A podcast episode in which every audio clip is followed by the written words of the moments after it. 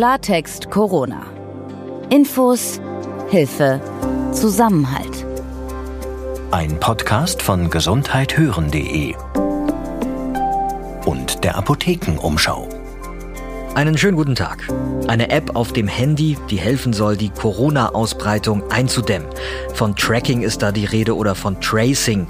Was das genau ist und was es damit auf sich hat, darüber wollen wir uns heute unterhalten. Und in München wurde ein sogenannter Versorgungsarzt von der Stadt eingesetzt. Der soll zum Beispiel für die gerechte Verteilung von Schutzkleidung sorgen. Sein Name ist Dr. Florian Vorderwühlbecke. Wir wollen ihn heute fragen, wie es mit der Versorgung des medizinischen Personals in München bestellt ist. Mein Name ist Dr. Dennis Ballwieser. Ich bin Peter Glück und gesundheithören.de gehört zur Apothekenumschau. Bei uns arbeiten Apothekerinnen und Ärzte, die auch Journalisten sind. Und wir versorgen Sie mit seriösen, gut verständlichen und aktuellen Informationen. Heute ist Freitag, der 8. Mai 2020.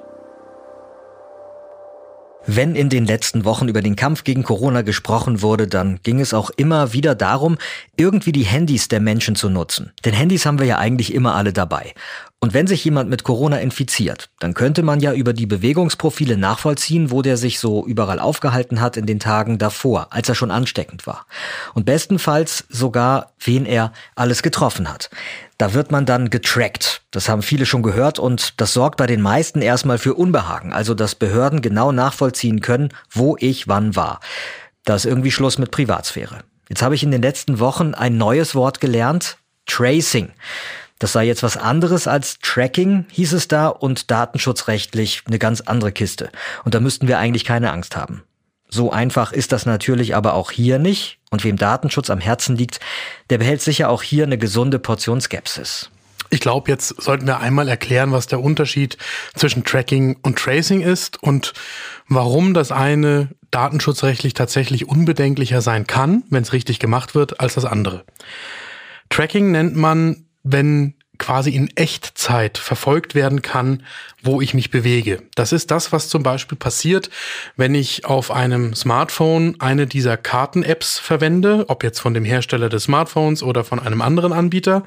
Dann wird das GPS des Smartphones benutzt, um meinen tatsächlichen Aufenthaltsort in dieser Minute zu verwenden, damit ich navigieren kann. Genau, da sehe ich mich ja in, in der App, die ich da habe, dann so als blinkenden Punkt. Richtig. Und das kann natürlich dann auch da werden zentrale Server angesprochen von dem Lieferanten der Karten und da ist natürlich dann eine Auswertung möglich, wo sich dieses Handy mit vermutlich mir als Benutzer zu dem Zeitpunkt befindet. Das ist Tracking. Und da wird ja dann in der Regel von verschiedenen Stellen auch ziemlich genau gewusst, wer ich konkret bin als Person. Also weil da ich habe eine Telefonnummer hinterlegt ähm, und, und auch, auch, noch mehr und, als das. Und noch diverse andere Dinge sind ja auf meinem Handy fest gespeichert, die personalisiert sind. Das Gerät trägt normalerweise verschiedene identifizierende Merkmale, zum Beispiel die Seriennummer. Dann gibt es die sogenannte IMEI, die das Gerät nochmal identifizieren kann. Das eine weiß der Hersteller des Geräts, das andere weiß der Anbieter von meinem Mobilfunkvertrag. Das dritte weiß derjenige, der die die App programmiert hat und wo ich irgendwo in den Einstellungen Ja gesagt habe, dass irgendwelche Daten gespeichert werden dürfen, die ja für die Benutzung der App dann auch notwendig sind. Ich will das ja, dass das gemacht wird. Und das kann aber natürlich auch missbraucht werden, insbesondere wenn ich mir jetzt vorstelle, dass das im Gesundheitszusammenhang passiert. Und im Gegensatz dazu soll Tracing jetzt datenschutzrechtlich unbedenklicher sein, weil, so heißt es, da der Nutzer eigentlich anonym bleibt. Ja, und das hat erstmal nichts mit dem Begriff zu tun. Tracing heißt einfach nur, dass ich im Nachhinein nachvollziehe, wo jemand gewesen ist und nicht in Echtzeit das tracke. Das, was beim Tracing jetzt anders gemacht werden soll und wo alle Überlegungen von den IT-Fachleuten hingehen, ist, dass man diese zentralen Server, die wissen, wer sich wann wo aufgehalten hat, erstmal aus dem Spiel heraushalten will. Man möchte die Information auf den Smartphones der Nutzerinnen und Nutzer belassen und nur für den Fall, dass jemand in der Nähe eines anderen Nutzers war, der dann eine Covid-19-Diagnose bekommen hat, ihn informieren können, dass es da eine Nähe gab. Und dann soll diese Kommunikation auch noch irgendwie verschlüsselt passieren, so habe ich das verstanden. In verschiedenen Schritten schon beim Erstellen der Informationen auf dem eigenen Gerät. dann wieder bei dem zur Verfügung stellen, an einer Stelle muss es ja auf einen zentralen Server. Und selbst wenn es dann zurückgespielt wird, also wenn ich dann weiß, okay, jetzt war in dieser Gruppe von Menschen, die in einer Region zu bestimmten Zeitpunkten unterwegs waren, hat einer eine positive Diagnose bekommen, dann wird auch wieder verschlüsselt diese Information nur weitergegeben. Was das verhindern soll, ist, dass irgendjemand der Zugriff auf diese Daten bekommt, hinterher herausbekommen kann, wer eine Covid-19-Diagnose hatte. Und das andere, was die Vertreter dieses Ansatzes verhindern möchten, ist, dass es jetzt eine zentrale, womöglich noch von der Regierung gesteuerte App geben wird, wo zentral Gesundheitsinformationen von im schlimmsten Fall allen Versicherten in Deutschland gespeichert werden. Und irgendwie so eine, so eine generelle Möglichkeit geschaffen wird, alle irgendwie auch zu überwachen, auch jenseits von Corona und Gesundheitsthemen. Damit würde man eine Infrastruktur schaffen, die man hinterher vermutlich nicht mehr beseitigen kann. Und jetzt denken wir mal zwei Schritte in die Zukunft. Wir sind in der Nach-Corona-Zeit. Es gibt den Impfstoff. Das Thema ist lange vorbei. Diese App existiert aber weiter und da gibt es eine Zugriffsmöglichkeit des Staates auf den Aufenthaltsort jedes Bürgers, der diese App installiert hat, weit über Corona hinaus. Das ist etwas, das möchten viele Menschen nicht, ich auch nicht. Die deutsche Bundesregierung, die will diese Tracing-App, so habe ich das verstanden. Es gibt sie aber immer noch nicht. Woran hängt das eigentlich, dass das, dass das so lange dauert? Das hat erstmal einen ganz technischen Grund. Dafür wird eine Technologie eingesetzt, die in fast allen Smartphones drin ist. Das ist die sogenannte Bluetooth-Technologie. Die ermöglicht normalerweise, dass ich zum Beispiel mein Telefon mit einem kabellosen Kopfhörer verbinde und darüber Musik hören kann oder Telefonate führen kann. Die ist nicht dafür gemacht, dass ich den Abstand zwischen zwei Handys messe und sage, die waren für einen bestimmten Zeitraum vermutlich näher als zwei Meter voneinander nur entfernt. Die kann man aber dafür einsetzen. Das ist aber technisch aufwendig und man muss zum Beispiel solche Situationen in den Griff kriegen, wie dass Menschen zum Beispiel sehr dicht beieinander gestanden haben, vielleicht auch für einen längeren Zeitraum, aber durch eine Glasscheibe getrennt waren, was das Handy ja nicht wissen kann. Da gibt's dann falsch positive Nachricht, dass es da eine Nähe gegeben hat. Aber wenn ich auf der einen Seite der Glasscheibe bin und der Covid-19-positive Patient auf der anderen Glasscheibe, kann ich mich trotzdem nicht äh, angesteckt haben. Und da sind die IT-Fachleute im Moment noch dran, überhaupt diese Programmierarbeit mal zu leisten, dass man diese Bluetooth-Technologie in den Handys überhaupt dafür einsetzen kann. Ich finde ja in dem Zusammenhang auch interessant, dass diese zwei großen Konzerne Google und Apple, die ja äh, sonst große Konkurrenten sind, hier jetzt irgendwie zusammenarbeiten. Ja, das hat natürlich den Hintergrund, dass man mindestens 60 Prozent der Menschen in einem Land oder in einer Region mit einer solchen App ausstatten muss, damit überhaupt verlässliche Daten erhoben werden können. Und das kann jetzt kein Hersteller von Handys oder von Betriebssystemen für Smartphones alleine leisten. Das heißt, es geht nur mit solcher Zusammenarbeit. Das heißt, die springen im Moment da über ihren Schatten. Weil Apple einen Softwarestandard hat und Google den anderen eigentlich den die meisten anderen Handys äh, eingebaut haben. Das ist richtig und wenn ich jetzt diese App anbieten will, dann muss ich eigentlich noch tiefer in das Handy rein. Ich muss quasi auf Systeme in dem Smartphone zugreifen, wo Google und Apple normalerweise die Hand drauf haben, wo also Anbieter von Apps gar nicht sagen können, wie sich dieses Bluetooth in dem Handy verhält, weil das entscheidet jeweils derjenige, der das Betriebssystem schreibt. Und das ist eben entweder Google oder Apple. Jetzt gibt's aber auch einiges an Kritik schon äh, daran, wie sich diese Konzerne jetzt verhalten in der Sache. Das Schwierige ist, dass ich zumindest Google und Apple dann so weit vertrauen muss, dass die sich an die sich selbst gesetzten Regeln halten. Als Regierung eines Landes muss ich denen vertrauen, richtig? Als Regierung eines Landes und als Anwender dieses Smartphones. Das sowieso, denn ja. sowohl Google als auch Apple, je nachdem, wo ich bin, wären natürlich auch bei einer wie auch immer verschlüsselten Tracing-App in der Lage, genau zuzuordnen, wer sich hinter welchem Gerät verbirgt. Das heißt, diesen beiden Instanzen muss ich vertrauen, dass sie sich an die selbstgesetzte Regel, das haben sie beide erklärt, dass sie das nicht tun, dass sie das nicht zulassen. Jetzt muss ich aber ganz ehrlich auch sagen, diesen Konzernen muss ich auch grundsätzlich vertrauen, dass sie all die Informationen, die ich in mein Smartphone eingebe, nicht verwenden, um sie anderweitig irgendwie zu nutzen. Denn wenn man sich einmal kurz überlegt, was das Smartphone quasi heute schon alles von mir weiß, dann wäre das extrem bedenklich, wenn ich glauben würde, dass die Anbieter damit irgendetwas im Schilde führen würden. Jetzt würde das Ganze hier bei uns in Deutschland ja auf Freiwilligkeit basieren. Das ist ja mit unserem Rechtssystem auch gar nicht anders vereinbar. Im Gegensatz im Übrigen zu China, wo, ähm, wo Leute diese Apps also ich glaube, da sind sogar Tracking-Apps zum Teil ja installiert haben müssen, wenn sie noch in irgendeiner Form am gesellschaftlichen Leben teilhaben wollen. Richtig. Und das ist schon der entscheidende Unterschied zwischen einer freiheitlichen Demokratie, die wir uns auch bewahren wollen. Und es ist nicht mal nur China, wo uns allen klar ist, dass das keine Demokratie ist und dass äh, chinesische Bürger viele Freiheitsrechte, die wir haben, gar nicht kennen und entsprechend auch ihre Daten einsetzen müssen, um bestimmte Dinge im Leben überhaupt tun zu dürfen, selbst wenn wir nach Südkorea schauen, ist es dort ja so gewesen, dass die Regierung Zugriff hatte auf äh, Bankdaten und Aufenthaltsorte von Smartphone-Nutzern, ohne dass sie die Bürger um Erlaubnis fragen musste. Und das können wir uns hier nicht vorstellen. Das will, glaube ich, auch wirklich keiner. Wer sich mit diesem Thema nochmal vertiefend beschäftigen will und da vielleicht auch was nachlesen möchte zum Thema, also Tracking, Tracing oder es gibt ja auch noch diese Datenspende-App. Infos dazu finden Sie auf unserem Partnerportal digitalratgeber.de. Dass das Gesundheitssystem nicht zusammenbrechen darf, das war das oberste Gebot der vergangenen Wochen.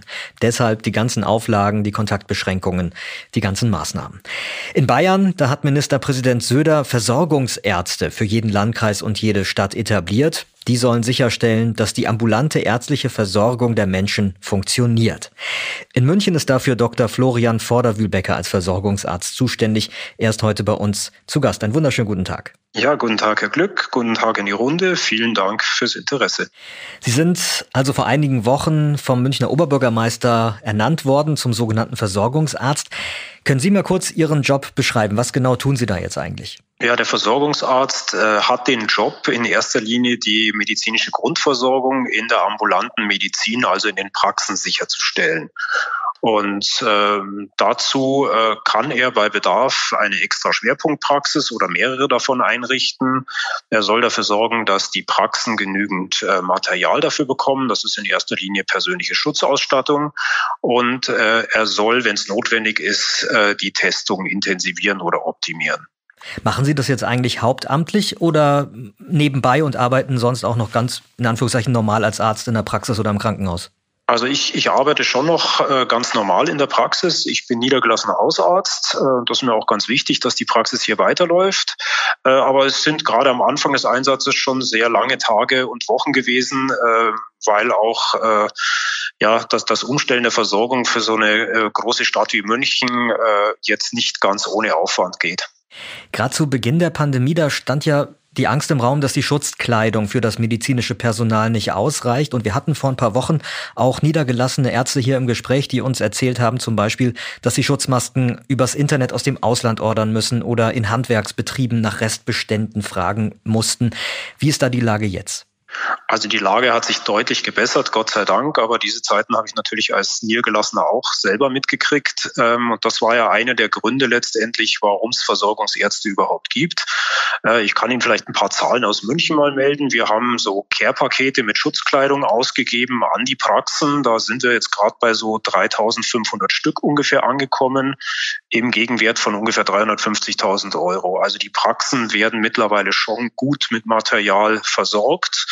Äh, was immer noch Mangelware ist, sind leider Einmalkittel, so lächerlich das klingt, aber äh, an die ist, an die kommt man ganz schwer ran im Moment. Was sind da Ihre Pläne, um, um das zu verbessern? Haben Sie Ideen? Die Ideen sind eigentlich die, die alle haben. Ähm, wir können natürlich den weltweiten Markt immer nur analysieren und schauen, dass wir halt äh, zum Zuge kommen. Aber wenn es alle gleichzeitig haben wollen, dann wird es halt knapp und gleichzeitig muss man die Produktion daheim anwerfen. Und der eine oder andere Betrieb, der bislang was anderes produziert hat, äh, der entdeckt vielleicht, dass jetzt äh, es gar nicht so ungeschickt ist, mal auf solche Sachen umzustellen. Das dauert aber immer ein paar Wochen, bis man da wirklich die Ergebnisse sieht. Und so langsam sehen wir aber wirklich die Ergebnisse. Sie haben es gerade schon angesprochen, dass Sie auch Schwerpunktpraxen einrichten sollten, wo Covid-19-Erkrankte behandelt werden können, die nicht so schwer erkrankt sind, dass sie ins Krankenhaus müssen. Diese Praxen gibt es bereits, richtig? Diese Praxen gibt es. Ähm, es gibt ja für jeden Landkreis äh, einen Versorgungsarzt und das macht natürlich jeder Versorgungsarzt anders. Das ist ja auch der Sinn der Sache, dass man wirklich lokal entscheidet, ist es notwendig und wenn ja, wie macht man es. Bei uns in München haben wir uns für eine große Schwerpunktpraxis zentral entschieden. Und wie ausgelastet ist die zurzeit? Zurzeit ist die nicht besonders ausgelastet, weil ja die Infektzahlen gewaltig nach unten gegangen sind. Ähm, und wir müssen uns dann natürlich auch überlegen, ob es überhaupt noch Sinn macht, sie weiterzuführen. Wir haben aber im gesamten Verlauf ungefähr 1000 Patienten in dieser Schwerpunktpraxis behandelt. Was ist denn mit den Testzentren? Hat München da genug? Ähm, ich glaube, dass München da wirklich genug hat. Äh, wir haben insgesamt auf der zentralen Teststrecke, die wir auch da extra eingerichtet haben, äh, mit einer äh, Einsatzleitung Testung insgesamt 17.000 Tests schon gemacht. Und wir sehen, dass, dass diese Teststrecken momentan eigentlich auch kräftig unterfordert sind, weil mittlerweile natürlich auch die Praxen Schutzkleidung haben und auch die Labore ihre Kapazitäten hochgefahren haben, sodass jetzt die ganzen niedergelassenen Praxen auch viel davon selber wieder übernehmen können. Jetzt gibt es durchaus Prognosen, dass durch die Lockerungsmaßnahmen die Zahl derer, die infiziert sind, die getestet werden müssen, die krank werden, wieder nach oben schnellen könnten. Halten Sie das für wahrscheinlich und glauben Sie, dass die Testzentren und die Schwerpunktpraxen möglicherweise auch wieder ans Limit kommen könnten? Das ist jetzt wahnsinnig schwer zu prognostizieren und ich glaube, jeder, der da irgendwo äh, sagt, er weiß es, äh, dem sollte man nur begrenzt trauen. Ich glaube, wir müssen uns einfach darauf einstellen. Wir haben jetzt eine erste Welle Welle überstanden und haben den Kopf über Wasser halten können. Dadurch, dass sich halt der ambulante und der stationäre Bereich und alle anderen wahnsinnig angestrengt haben. Das waren ja keine einfachen Wochen. Und wir dürfen jetzt einfach von weiteren Wellen, ob sie kommen, wann sie kommen, kann, glaube ich, keiner richtig voraussagen, nicht wieder überraschen lassen. Äh, und vor allem dürfen diese Wellen uns nicht so gewaltig erwischen, dass das Gesundheitssystem es nicht abarbeiten kann. Und das ist jetzt äh, eigentlich unsere Hauptaufgabe, dass wir jetzt noch uns vorbereiten auf weitere Wellen. Jetzt ist ja Ihre Position des Versorgungsarztes was ganz Neues. Wie haben denn Ihre Kollegen eigentlich darauf reagiert, dass es Sie jetzt gibt? Ach, unterschiedlich. Ähm, es ist so, äh, dass manche Praxen hervorragend ausgestattet waren. Das sind einfach Kollegen gewesen, die waren schon immer äh, gut mit Material bestückt. Äh, die haben sich immer schon gut anpassen können und die haben gute Arbeit gemacht mit oder ohne den Versorgungsärzten. Es gibt aber auch eine Menge Leute, die halt einfach davon auch überrascht worden sind und die waren schon sehr dankbar, dass wir ihre materiellen Probleme gelöst haben. Ähm, und da haben wir schon viel positives Feedback bekommen. Ja, nicht jeder war glücklich, dass er das Material hat abholen müssen und nicht jeder war glücklich über die Qualität des Materials, aber äh, das ist halt einfach äh, die Katastrophe. Da können wir nur rausgeben, was wir kriegen. Aber insgesamt war das Feedback eigentlich recht gut. Es gab ja am Anfang ein bisschen Sorge, dass wir jetzt hier äh, Ärzte zwangsrekrutieren oder äh, ihnen Patienten wegnehmen. Äh, und all das haben wir natürlich nicht gemacht. Wir haben hier ganz entspannt äh, auf den Goodwill gesetzt und sind damit sehr, sehr gut gefahren. Wagen Sie eine Prognose, wie lange es Sie auf dieser Position des Versorgungsarztes noch brauchen wird? Das ist ein bisschen schwer zu sagen. Äh, brauchen wird. Ich, ich hoffe möglichst bald nicht mehr. Äh, es kann sein, dass wir noch gebraucht werden, eben um Vorbereitungen auf weitere Wellen zu machen, so aus dem Hintergrund. Wir planen eigentlich unsere Schwerpunktpraxis jetzt in zwei Wochen wieder zuzusperren, weil einfach der Bedarf nicht mehr da ist, Gott sei Dank. Und was ganz sicher das Ende äh, der Tätigkeit des Versorgungsarztes sein wird, ist, ähm, wenn der Katastrophenfall in Bayern beendet wird, weil nur deswegen konnten ja Versorgungsärzte überhaupt eingesetzt werden. Dr. Florian Vorderwühlbecke, Versorgungsarzt in München, vielen Dank für das Gespräch. Ja, vielen Dank fürs Interesse. In den bayerischen Großstädten München und Augsburg soll es bald Gesichtsmasken und Desinfektionsmittel aus einem Automaten geben. Der Name Maskomat. Und wenn möglich, soll der an Flughäfen und Bahnhöfen installiert werden. Die Masken da sollen weniger als einen Euro kosten.